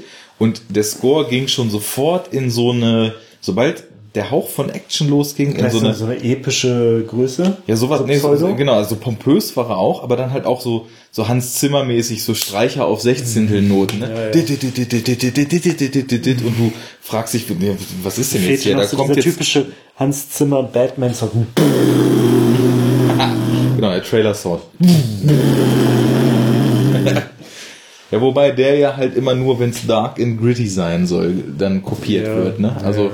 aber das ist dann, das, das bringt mich so ein bisschen auf die Action, weil ich hatte am Anfang des Films so eigentlich das Gefühl, es geht eigentlich nur darum, von einer Action-Szene zur nächsten zu kommen. Und die. Vor, vor allem, also, weißt du halt auch wirklich ganz lange nicht wirklich in den Grundzügen, worum dieser simple Plot geht. Genau. Das ist so ein billo simpel simpler Plot ohne irgendwelche großen Probleme und irgendwie Komplikationen und um die Ecke Gedenke und so. Und selbst diesen Billo-Schrottplot schafft der Film es halt irgendwie überhaupt nicht so mal schnell verständlich zu machen, so, ne? Also ja. du, du, guckst so eine halbe Stunde und denkst, was, worum geht das überhaupt? Und was das, das, so? das führt mich jetzt nochmal so im Loop wieder zu der Wirkung der Action zurück, weil es ist ja irgendwie so rein vom Gefühl zu einer Action-Szene so eine, so eine Grundregel, du musst eigentlich wissen, was oder zumindest, dass da etwas auf dem Spiel steht, wenn es gerade eine mhm, Action-Szene gibt. Und zum Beispiel schon mal eine riesen Action-Szene draus zu machen, dass der Raccoon und Groot nun versuchen, hier den Chris Pratt da gefangen zu nehmen und als zweite Ebene in die Action-Szene einzuweben, dass die Tussi äh, da noch unterwegs ist. Gamora ja. ihm diese, diese, zu dem Zeitpunkt ist das ja nur irgend so eine Kugel, die er da irgendwo mitgenommen hat. Mhm das kann man zwar noch durchgehen lassen, dass die über weite Strecken im Film erstmal so eine Art MacGuffin nur ist. Also jeder will die, aber keiner weiß eigentlich, was es ist, so wie der Pipe Fiction Koffer jetzt mal, auch wenn ich jetzt den Film echt nicht mit Pipe Fiction vergleichen will. Da liegen dann doch Oder der Heilige Welten zwischen. bei Indiana Jones. So in etwa. So irgendwas, wo jeder hinterher ist und es wird eigentlich dann normalerweise nie revealed, womit man es da eigentlich zu tun hat. Aber also ich, es, der Film hetzt so von einer Action-Szene, dann gibt es zwischendurch mal auch wieder Ruhe, die einem aber auch gar nicht so richtig viel gibt. Und dann ist wieder Action und ja, das, das ist so ein Zusammenspiel. Also ich hatte so kein Gefühl für die Figuren und ich hatte kein Gefühl für den Plot. Und wenn dann so CGI-lastige Actionsequenzen noch und nöcher kommen, dann denke ich mir irgendwann, was, was soll das? Warum ist, warum explodieren da am laufenden Band Dinge und Leute prügeln sich und es kommen immer wieder schießende Schergen an? Das, das kann mich nicht mitreißen, wenn ich nicht das Gefühl habe, dass ich so eine Ahnung habe, ja, oder dass ich mitfühlen kann, wo, wo zumindest das Langzeitziel irgendwo liegt, ne? Oder auch, ne, viel schlimmer ist es ja eigentlich noch, wenn du das Kurzetappenziel dieser einen Action-Szene nicht mal abschätzen kannst, ne? Das ist dann so Selbstzweck-Action und die finde ich dann hohl, oft. Also, Ja. Scheiße, ey, wir brauchen die 80er wieder. genau.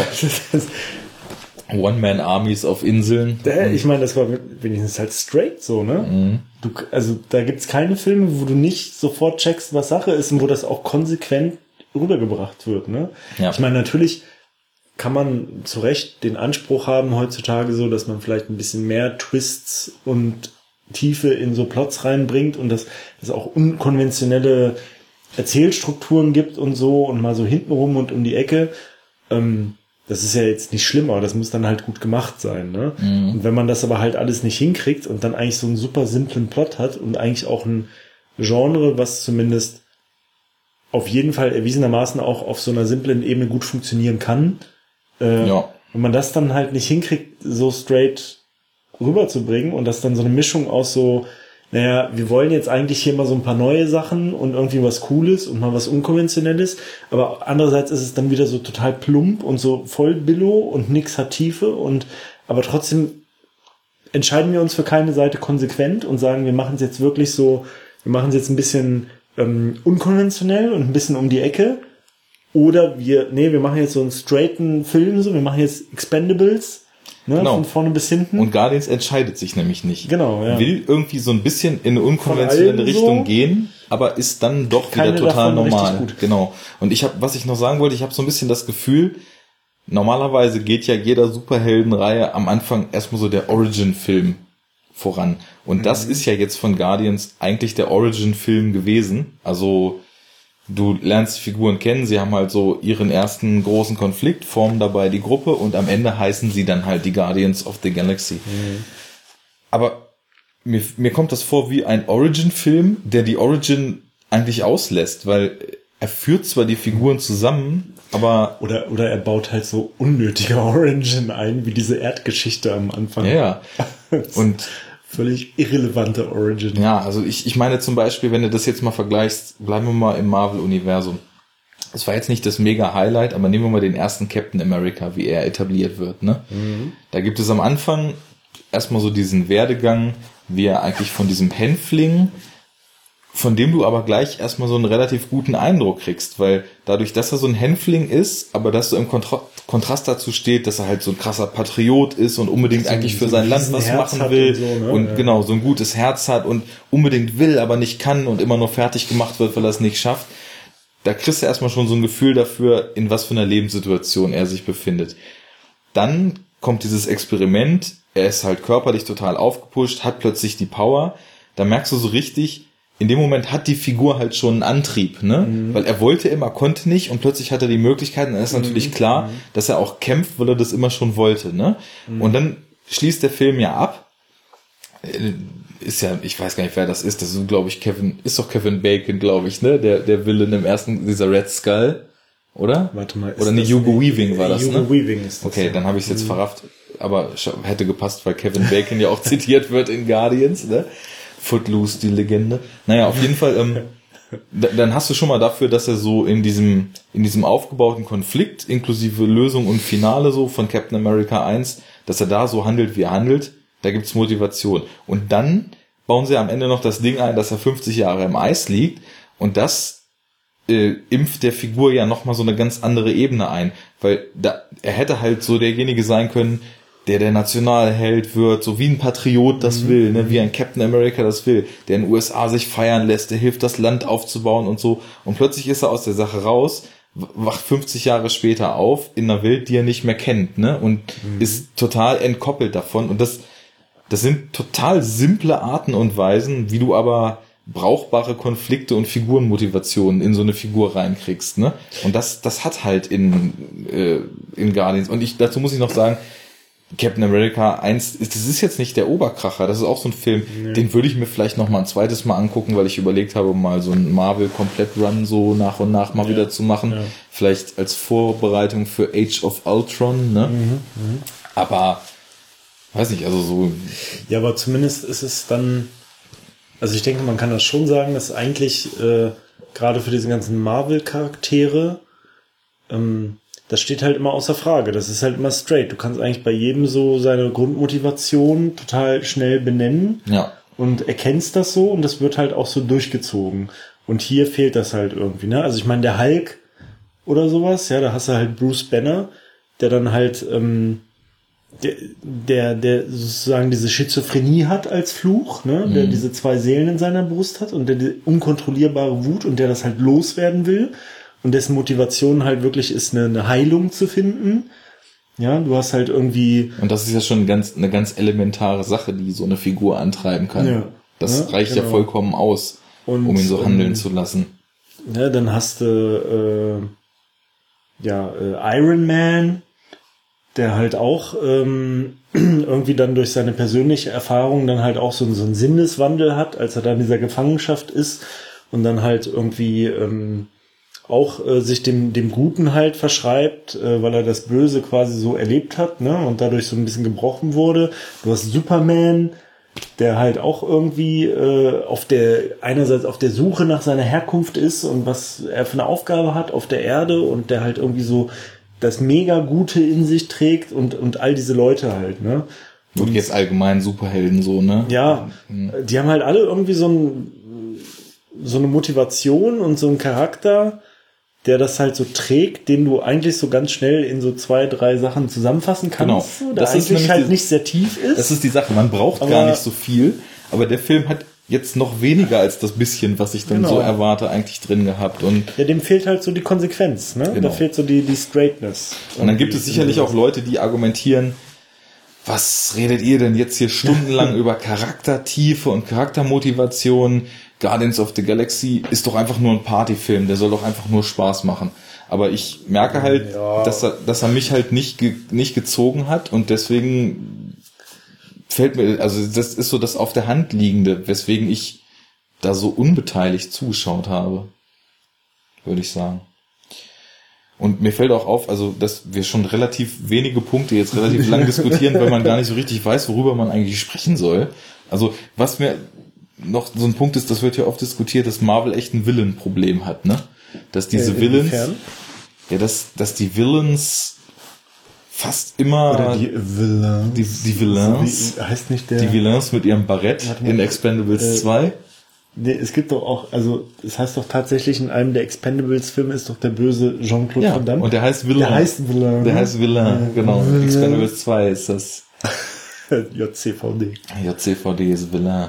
Und irgendwann steigt er zur Decke und erzählt einen Schwall aus seinem Leben, ne? da müssten wir eigentlich mal einen Podcast drüber machen. Auf jeden Fall.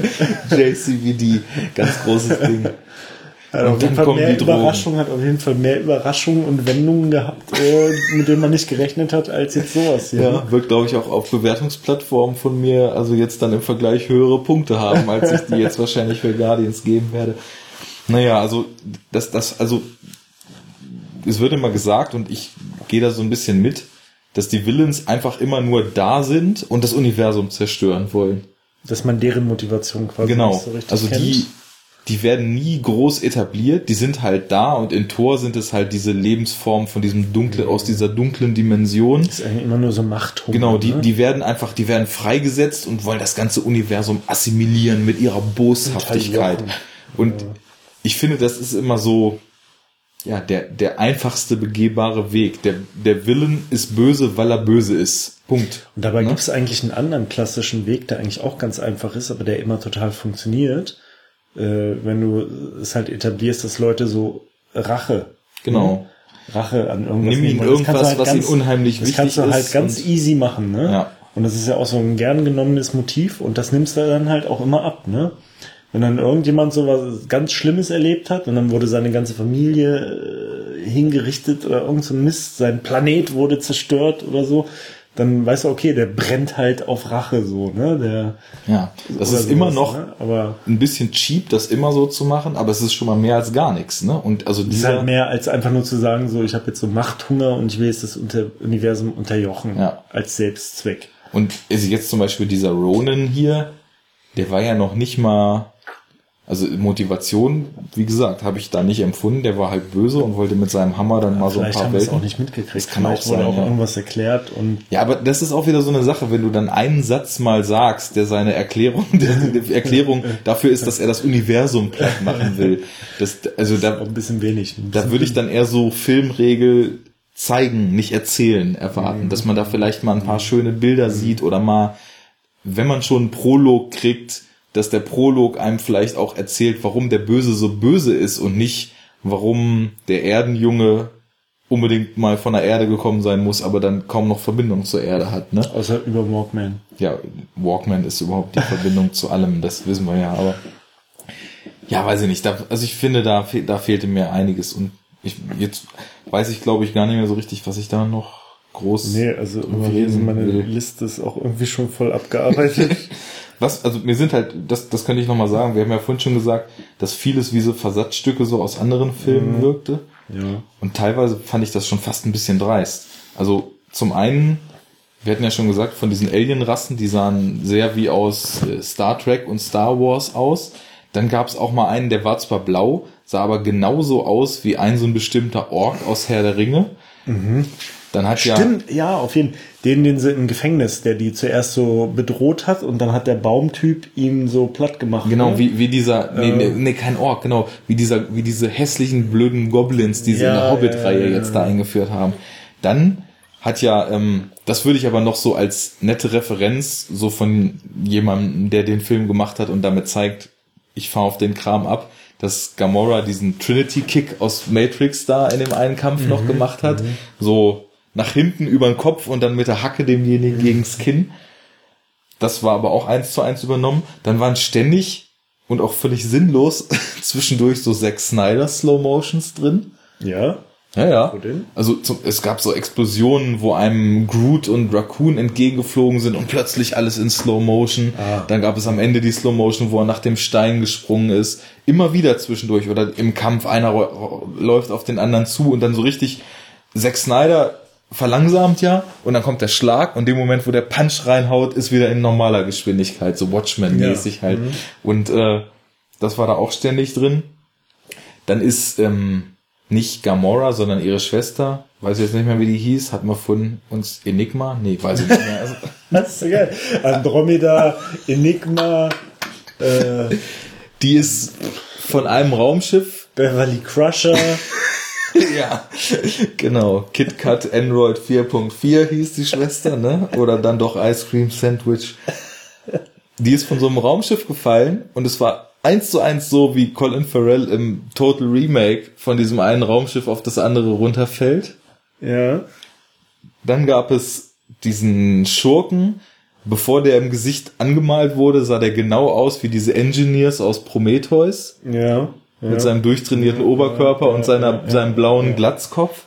Und das am laufenden Band solche Sachen, ne? Also der, der, der Film hatte halt nichts eigenes optisch. Da ne? fragt man sich dann so, habe ich zu viel Kram schon gesehen, dass ich überall irgendwas erkenne, was ich so, was mir bekannt und dann so in gewissem Maß geklaut vorkommt? Oder ist das Nitpickerei? Ich weiß es nicht. Nee, ich glaube schon. Also ich meine, der, ich glaube schon, dass man sagen kann, da fehlt halt so das eigene, ne, das, ähm, das Signifikante, also gerade auch in der Optik. Ich meine, das geht ja, wir hatten ja jetzt kürzlich erst das Gegenbeispiel, ne, Alien, mhm. äh, der hat, das ist ja nun das totale Gegenteil, also der hat in allen Aspekten auf jeden Fall, aber halt auch, also gerade was so diese Trademark-Optik angeht, fällt mir ja kaum was ein, wo das besser ist, Ja. ne? Und wo das äh, also auch eindringlicher und signifikanter gemacht ist, dass es so über eine gesamte Filmreihe so, so ein, so ein Look durchgezogen wird, der auch, also den auch jeder, der sich ein bisschen mit so Filmen auskennt und so, solche Filme gerne guckt, sofort halt erkennt, ne? Und den, wo du sofort sagen kannst, ah, das ist dieser,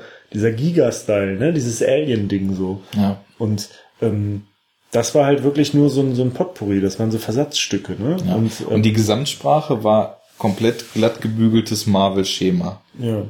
Und da war nicht viel eigenes drin. Es ist natürlich auch schwierig. Also es gab alles schon mal irgendwie, aber du kannst natürlich so vom konzeptuellen Design trotzdem so ein stimmiges Gesamtbild schaffen, was so eine ganz eigene Sprache findet, obwohl es in Settings spielt, die man schon kennt und so weiter.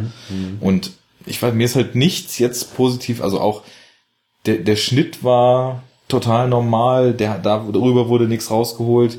Die Kameraführung war solide, ganz normal, nichts, was mir besonders aufgefallen ist. Also was man jetzt vielleicht so sagen könnte, ist jetzt noch nicht so ein Qualitätsmerkmal, aber zumindest kann man äh, gut finden, dass es fehlt. Äh, das war jetzt zum Glück nicht einer von den Filmen mit diesen ultraschnellen Schnitten. Gut, das- ne, wo diese ja. superschnelle Schneiderei dann halt irgendwie so eine Dynamik schaffen soll, die dann aber nur dazu führt, dass du nichts erkennst. Am besten im Zusammenhang mit Dunkelheit, ne? Das haben wir dann auch schon oft okay, also hell war der Film. hell, hell und war bunt. hell, du hast alles erkannt. Es waren keine übertrieben schnellen Schnitte so. Mhm. Also das äh, ging schon. Ja. Ne? Aber äh, ja gut, man kann ja jetzt, also es ist ja auch der falsche Ansatz schon zu sagen, also der Film ist gut, weil was Schlechtes fehlte. ja, das stimmt schon. So Wobei man das, so, also es, was man auch so ganz, ganz dolle falsch machen kann, ist das und das und das und das war da nicht so. Das finde ich gut. genau. Ich finde ich find gut an dir, dass du nicht hässlich bist.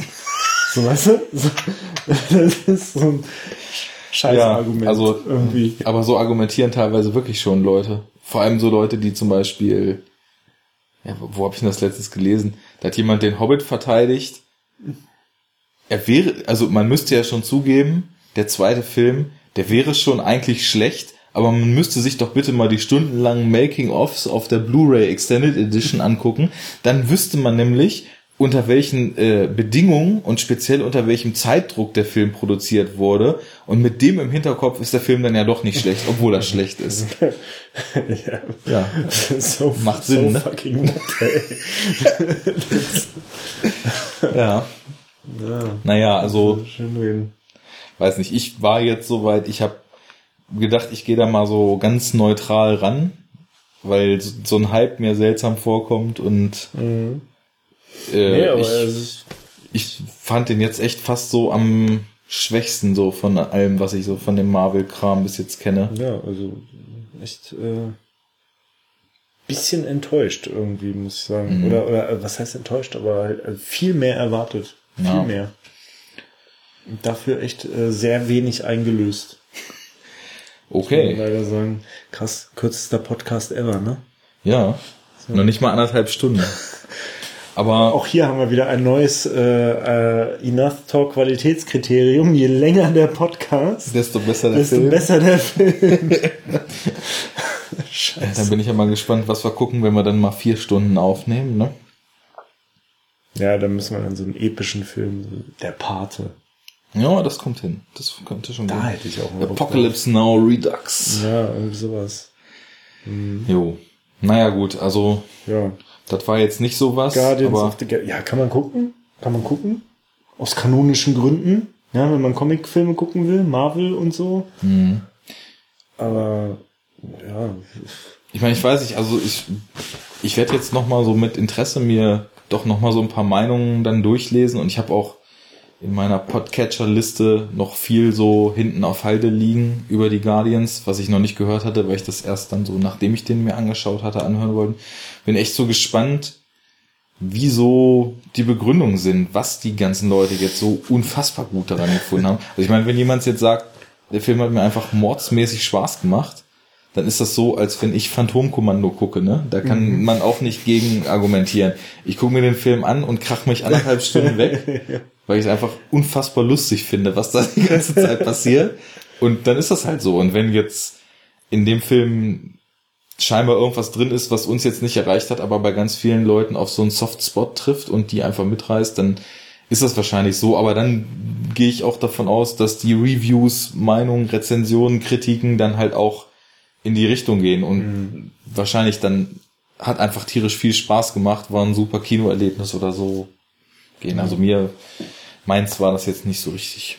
Nee, äh, meins auch nicht. Sind wir uns ja schon wieder einig. dann wäre es natürlich am komfortabelsten, wenn die Hörerschaft einfach auf unsere Seite enoughtalk.de in den Blog-Eintrag zum Podcast reinschreibt, was warum sie an dem das Film der geilste Film, der geilste Superheldenfilm des Jahrtausends ist. Oder warum der totaler Scheiß ist. Das könnt ihr ausführen. Und ähm, ja, ich hoffe, obwohl wir jetzt den Film nicht so nicht so gehaltvoll fanden, dass die Diskussion trotzdem hörbar ist und sich nicht stundenlang im Kreis dreht. wird, wird mir beim Gegenhören ja auffallen. Ja. Und dann sagen wir mal bis zum nächsten Mal, ne? Ich bin weg. Ja. Schroll mit meinem Besten.